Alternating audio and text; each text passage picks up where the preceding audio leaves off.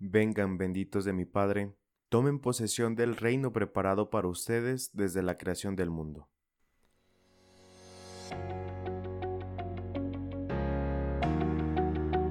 ¿Sabes quién eres? Escúchalo. ¿Sabes qué sentido tiene tu vida? Escúchalo. ¿Sabes cómo amar, cómo perdonar, cómo ser feliz? Escúchalo. Atrévete a vivir tu mejor versión escuchándolo a él. Bienvenidos.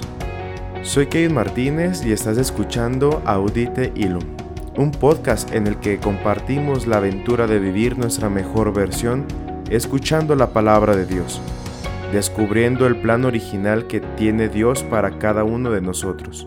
Sí, desde el corazón del Evangelio.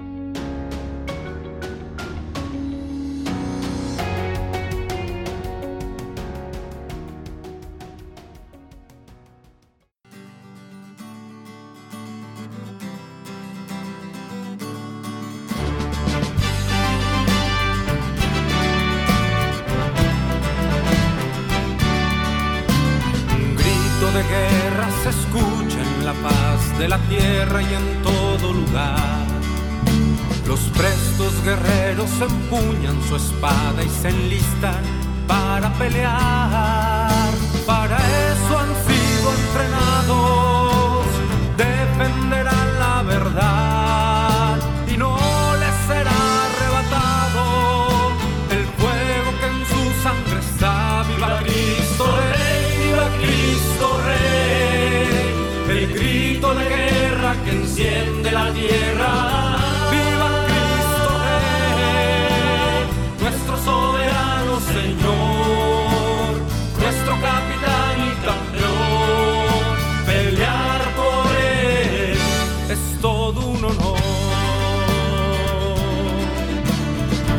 Tal hermanos? Bienvenidos al episodio 11 de Audite Ilum. Escúchalo él.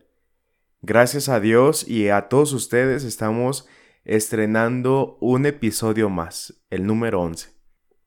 Feliz solemnidad de Cristo Rey. Me siento muy muy contento de poder estar aquí compartiéndoles una reflexión más.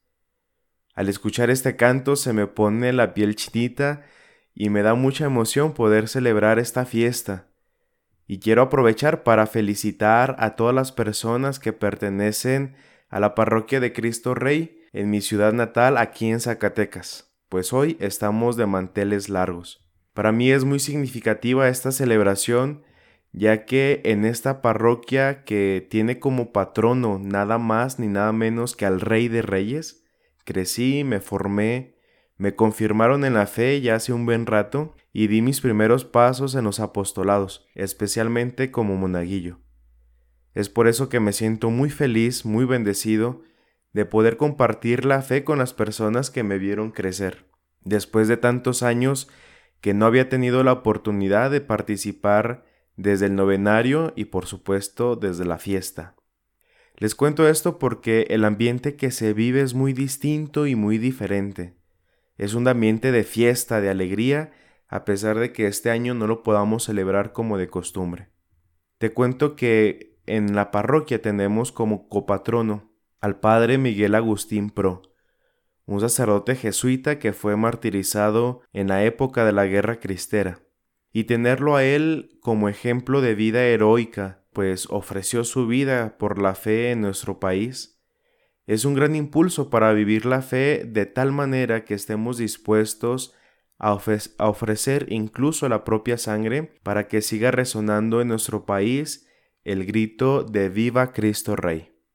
Creo que toda la vida de los mártires nos apasiona, nos motiva, nos empuja y por supuesto que nos confronta.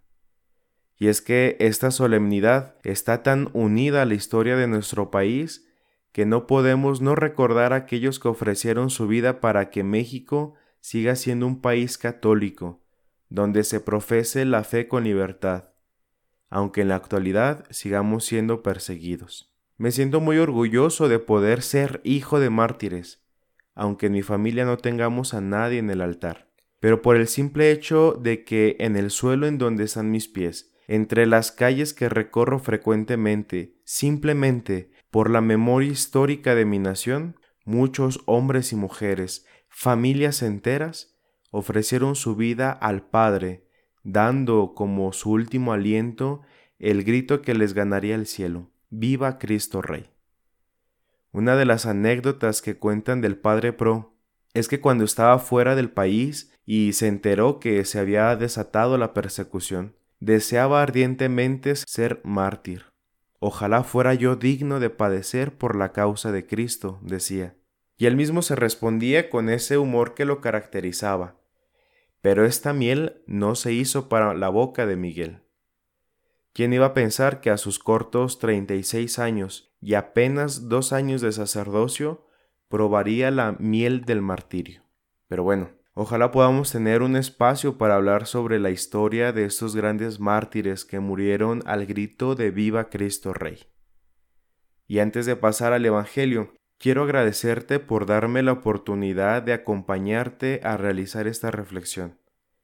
Gracias por compartir el camino, por estar escuchando esto. Gracias por compartir esta inquietante búsqueda de nuestra mejor versión. Quiero agradecer especialmente a todas las personas que nos mandan sus mensajes expresando cómo les ha ayudado a escuchar el Evangelio, cómo les ha hablado a su vida, porque precisamente este es el objetivo, encarnar el Evangelio, darle vida en nuestra vida para que esta palabra nos lleve a la vida plena que es Cristo. Gracias pues por estar acá escuchando, discerniendo, dejándote transformar. Ahora sí te invito a disponerte para escuchar el Evangelio de este domingo en esta solemnidad de Cristo Rey, permitiéndole al Señor que hable y que su voz resuene en nuestro interior. Este texto está tomado del Evangelio de San Mateo, capítulo 25, versículos 31 al 46. Escuchemos. En aquel tiempo Jesús dijo a sus discípulos, Cuando venga el Hijo del Hombre rodeado de su gloria, acompañado de todos sus ángeles, se sentará en su trono de gloria. Entonces serán congregadas ante él todas las naciones, y él apartará a los unos de los otros, como aparte el pastor a las ovejas de los cabritos, y pondrá a las ovejas a su derecha y a los cabritos a su izquierda. Entonces dirá el rey a los de su derecha, Vengan, benditos de mi Padre, tomen posesión del reino preparado para ustedes desde la creación del mundo, porque estuve hambriento y me dieron de comer, sediento y me dieron de beber, era forastero y me hospedaron, estuve desnudo y me vistieron, enfermo y me visitaron, encarcelado y fueron a verme. Los justos le contestarán entonces, Señor, ¿cuándo te dimos hambriento y te dimos de comer, sediento y te dimos de beber? ¿Cuándo te vimos de forastero y te hospedamos o desnudo y te vestimos? ¿Cuándo te vimos enfermo o encarcelado y te fuimos a ver? Y el rey les dirá, Yo les aseguro que cuando lo hicieron con el más insignificante de mis hermanos, conmigo lo hicieron. Entonces dirá también a los de su izquierda, Apártense de mí, malditos, vayan al fuego eterno preparado para el diablo y sus ángeles, porque estuve hambriento y no me dieron de comer, sediento y no me dieron de beber, era forastero y no me hospedaron, estuve desnudo y no me vistieron, enfermo y encarcelado y no me visitaron. Entonces ellos le responderán, Señor, ¿Cuándo te vimos hambriento o sediento, de, forastero o desnudo, enfermo o encarcelado y no te asistimos? Y él les replicará, yo les aseguro que, cuando no lo hicieron con uno de aquellos más insignificantes, tampoco lo hicieron conmigo. Entonces irán estos al castigo eterno y los justos a la vida eterna. Palabra del Señor. Es así como llegamos al último domingo del año litúrgico. Con este Evangelio cerramos este ciclo dominical del tiempo ordinario que habíamos retomado después de la celebración de la Pascua, allá en el domingo de Pentecostés. Y más que una sección, o mejor dicho, más que una selección de textos por parte de la liturgia, como si fuese solo una distribución aleatoria de textos, La liturgia nos está apuntando a la realidad escatológica de la que hemos venido hablando en las últimas reflexiones. Es decir, que no se trata solo de textos ordenados, seleccionados, sino que estos se dirigen a una realidad que es auténtica, que es verdadera y que está por venir, la parucía del Señor, su segunda venida, aquella que proclamamos en el credo y que aclamamos en cada Eucaristía. Anunciamos tu muerte, proclamamos tu resurrección. Ven Señor Jesús. En este sentido, todo el año litúrgico está apuntando y nos está encaminando a esta gran celebración, una celebración existencial, por decirlo de alguna manera, a esta experiencia en la que Cristo ha de implementar su reino para toda la creación. Celebramos entonces el reinado de Cristo sobre todo el universo hay que decirlo, no es una celebración en la que le damos el título de Rey a Jesús como una expresión de nuestra devoción, sino que es una celebración que va más allá de nuestra realidad, o mejor dicho, que nuestra realidad tiende a la realidad del reino de Jesús. En otras palabras, es una celebración en la que se une nuestra realidad y la realidad del reino. Ahora bien, durante los últimos tres domingos hemos escuchado los capítulos 24 y 25 del Evangelio de San Mateo. Ya hemos dicho y lo repetimos, aunque parezca disco rayado, que estos capítulos comprenden el discurso escatológico. Y me parece muy interesante que dentro de este discurso el evangelista ponga una serie de parábolas que ya hemos reflexionado en los episodios pasados para hablar del momento definitivo en el que el amo pedirá cuentas. Pero lo curioso es que al final de este discurso haga uso de un recurso diferente. Me explico. En las parábolas Jesús pone en evidencia la realidad escatológica usando imágenes y personajes que no son Él, pero que nos hablan algo acerca de Él. Por ejemplo, el señor rico del domingo pasado que le entrega talentos a sus servidores de confianza puede no ser Jesús, incluso podría contradecirse del Dios misericordioso que nos ha presentado desde el inicio de su predicación. Pero lo cierto es que hay algo de Dios en este personaje.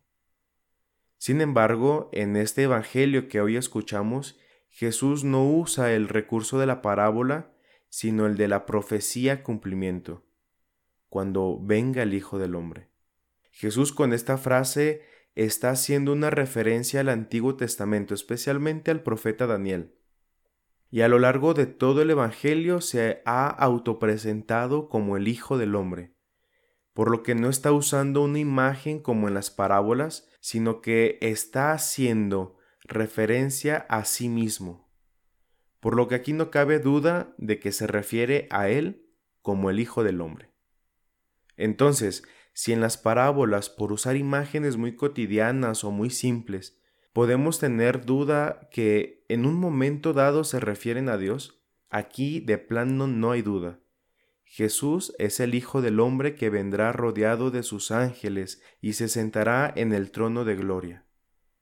Es por esto que a este pasaje del Evangelio se llama juicio final. Una observación que nos hace San Jerónimo es que este juicio final, y de hecho todo el discurso escatológico, aparece como un preámbulo a la pasión del Señor. Por eso promete la gloria de su triunfo para compensar los, los, escándalos que van a seguir por la recompensa que promete. Es decir, que por este reino que ha sido preparado desde la creación del mundo, vale la pena incluso dar la vida y que gracias a la muerte de Jesús, nosotros podemos anhelar participar de este reino. Es curioso entonces que el juicio final aparezca antes de que Jesús suba a la cruz. Un elemento más que quisiera tomar en consideración es la metáfora del pastor que utiliza para explicar el juicio. Lo diré en tono sarcástico, pero ¿en qué pensaba Jesús? Toda esta majestuosidad que narra el versículo 31 de este rey cuyo séquito son los ángeles del cielo y cuyo trono es un trono de gloria en el que se sienta el rey eterno. Toda esta entronización tan solemne termina en el versículo 32 en la imagen de un pastor. ¿Qué conflicto nos causa estas imágenes que nos presenta Jesús? Pues en nuestra cabeza no cabe concebir un rey que sea pastor. El rey David. Quiero analizar este punto desde dos vertientes. La primera es esta, la imagen del rey pastor que Jesús menciona casi de manera imperceptible, porque pareciera que solo es un ejemplo para explicar por qué hay una separación de buenos y malos. Pero en el fondo, Jesús está acentuando su mesianismo desde lo que vendrá, su pasión y su cruz. Recordemos que Mateo escribe su Evangelio a cristianos conversos del judaísmo. Espero no hacerme bolas para no confundirnos, pero teniendo esto en mente, cuando Jesús habla de que el juicio final será como un pastor que separa las ovejas de los cabritos, les está hablando a los judíos que esperan que el Mesías, es decir, el único capaz de juzgar, sea descendiente de David. Incluso el mismo evangelista ha considerado este punto como el objetivo de todo su Evangelio, afirmar que Jesús es el Mesías, el Hijo de David. Entonces nos remontamos no solo al principio del Evangelio de San Mateo, que comienza precisamente con la presentación del origen de Jesús como Hijo de David, sino a todo el Antiguo Testamento en donde se asienta la promesa de que el Mesías descenderá de la casa de David. La segunda vertiente es la que encontramos en la primera lectura de este domingo tomada del profeta Ezequiel, en donde Dios mismo se presenta como el pastor que irá a buscar y apacentar a sus ovejas. Esta profecía del Antiguo Testamento se, se, cumple en el Evangelio de San Juan, en donde Jesús se presenta como el buen pastor. Y volvemos, no es solo un título, sino que Él mismo sale a buscar a la oveja perdida. ¿Acaso no vemos a Jesús convivir con los pecadores? Es el pastor que cura a la oveja herida. ¿Acaso no vemos Jesús curando a cuanto enfermo le presenten? Es el pastor que hace alimentar a la débil. ¿Acaso no vemos a Jesús alimentando a la multitud y haciéndola sentar en pastos? Así es, Cristo es rey, pero no es un rey como cualquier otro, es totalmente diferente. Es un rey pastor que gobierna desde la cruz. Ahora bien, este rey pastor que juzga a todas las naciones, a todos los pueblos que han sido congregados frente a él, tiene un criterio muy claro. Tiene este criterio para hacer dicha separación de unos de los otros, la caridad. Es pues la caridad, el amor, el único filtro que el rey pondrá para poder separar, para poder cernir entre quienes son ovejas de los que son cabritos. ¿Y qué significa esto? Que el Rey Eterno nos está abriendo el corazón para dejar ver lo que le interesa, lo que verdaderamente le preocupa. ¿Cuál es su prioridad? Y esto es importante para nosotros porque lo es para Jesús. ¿Recuerdas aquel relato de la multiplicación de los panes narrado por el evangelista San Juan, en el que después de alimentar a la muchedumbre fueron a buscarlo para proclamarlo como su rey a la fuerza? ¿Te acuerdas qué hizo Jesús? Simplemente pasó de largo y se fue al monte solo, porque aquellos que lo querían proclamar como su rey no estaban en sintonía con el rey no estaban en sintonía con la forma de reinar de aquel a quien buscaban con tanto empeño. Jesús ahora nos da la oportunidad de asomarnos al, al, interior de su corazón y ver la forma en la que quiere reinar. Entonces escuchamos la sentencia de los benditos. Vengan benditos de mi Padre, tomen posesión del reino preparado para ustedes desde la creación del mundo. Benditos son aquellos que están en sintonía con el reino de Jesús, aun sin que ellos lo sepan. Es por eso que preguntan, ¿cuándo lo hicimos? Su recompensa es la herencia del reino. Pero lo que sorprende es que el juez es al mismo tiempo el afectado, es el mismo quien acusa. Pensando, por ejemplo, en la imagen de un tribunal en donde existe el juez que declara sentencia, el demandante y el demandado, Jesús juega a la vez el papel del demandante y del juez. Tuve hambre, tuve, a mí me lo hiciste. Habla en primera persona. El Rey del universo se identifica con el hambriento, con el sediento, el forastero, el enfermo, el encarcelado, el desnudo. Es el Rey del universo. Recuerdo, recuerdo que hace algunos años apareció un programa en la televisión en el que un empresario o el, o el dueño de un local, de un negocio, se hacía pasar por uno de sus empleados, de tal manera que se infiltraba en, una, en uno de sus locales para ver en primera persona cómo actuaban sus empleados, cómo ofrecían el producto, qué trato le daban al cliente, etc. ¿no? Y cuando se enteraban de que su jefe fue su compañero de trabajo por un día, su actitud giraba y se cambiaba totalmente, cambiaba totalmente. Y algunos incluso se sentían verdaderamente sorprendidos, sobre todo aquellos que la verdad les hacía falta cierto tacto para con los demás. Algo así pasa con Jesús. Pero la gran diferencia es que Jesús no se hace pasar por uno de ellos, sino que es él mismo el pobre, el hambriento. Yo les aseguro que si lo hicieron con el más insignificante de mis hermanos, conmigo lo hicieron. Pero nos podemos preguntar, ¿qué pasaría si, Jesús hiciera este reality show como, como el que hemos platicado hace un momento? ¿Qué pasaría si nosotros fuéramos los empleados? ¿Se sentiría satisfecho de la atención que le damos a los clientes? ¿Nos recompensaría por haber realizado bien nuestro trabajo? ¿Te felicitaría por haber atendido bien al mejor de sus clientes?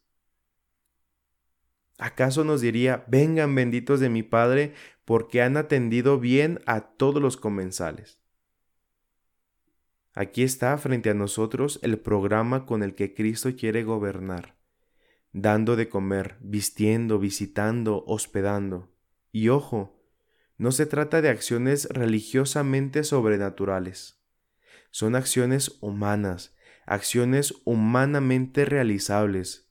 Son actos humanos por los que será juzgada toda la humanidad. Se trata de acciones divinamente humanas que humanizan.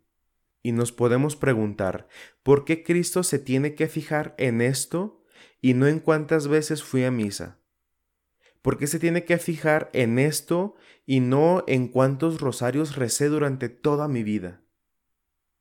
La respuesta es porque nuestro Dios se ha encarnado y ha asumido nuestra naturaleza humana en todo menos en el pecado.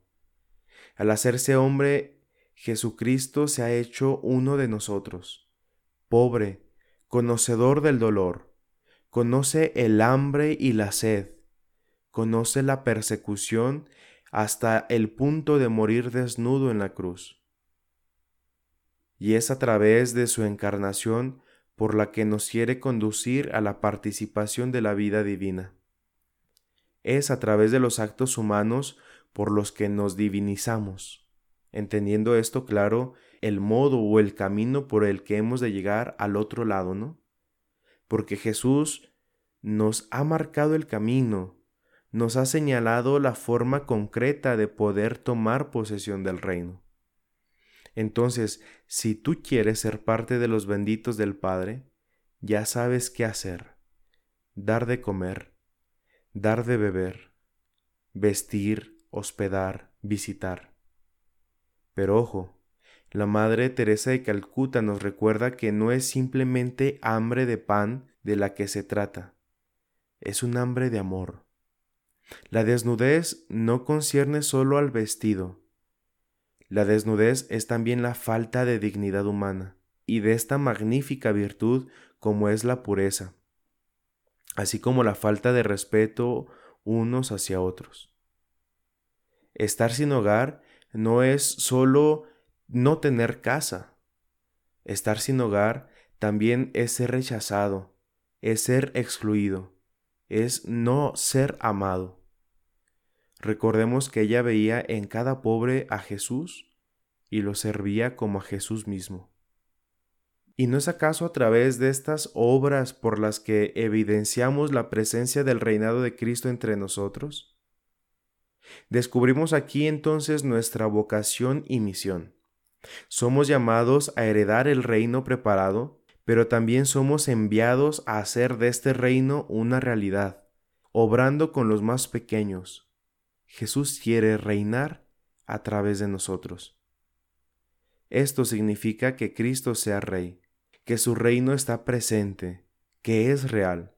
Somos embajadores de este reino, es decir, somos enviados para hacer presencia de este reino en todos los ambientes en donde nos desenvolvemos.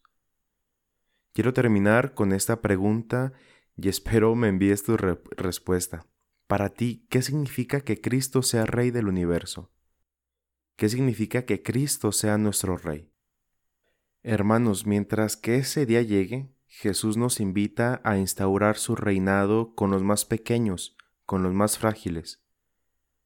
Antes de llamarnos súbditos, nos llamó y nos hizo sus hermanos, por lo tanto también reyes, por lo tanto herederos del reino. Hagamos que el reinado de Jesús sea una realidad universal y que gobierne desde nosotros, dejándole que conquiste primero nuestro corazón. Que la Reina de los cielos y la tierra, nuestra Madre, nos ayude a hacer realidad el reinado de Jesús. Te invito a que nos sigas en nuestras redes sociales. Búscanos en Facebook e Instagram como Audite Ilum. Síguenos y déjanos tus comentarios. Me despido de ti no sin antes invitarte a vivir tu mejor versión, pues en ti se complace Dios. Hasta la próxima. Esta batalla no es fácil y muchos se acobardarán y bajo los dardos de nuestro enemigo sin duda perecerán. Yo tendré mi espada en alto, como la usa mi Señor.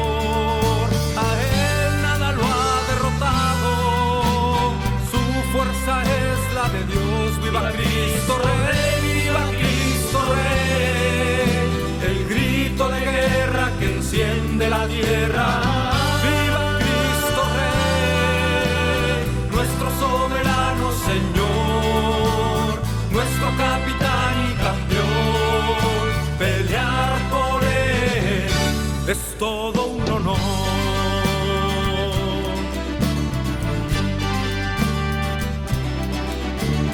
No conocemos mayor alegría, no existe más honroso afán que con mis hermanos estar en la línea y juntos la vida entregar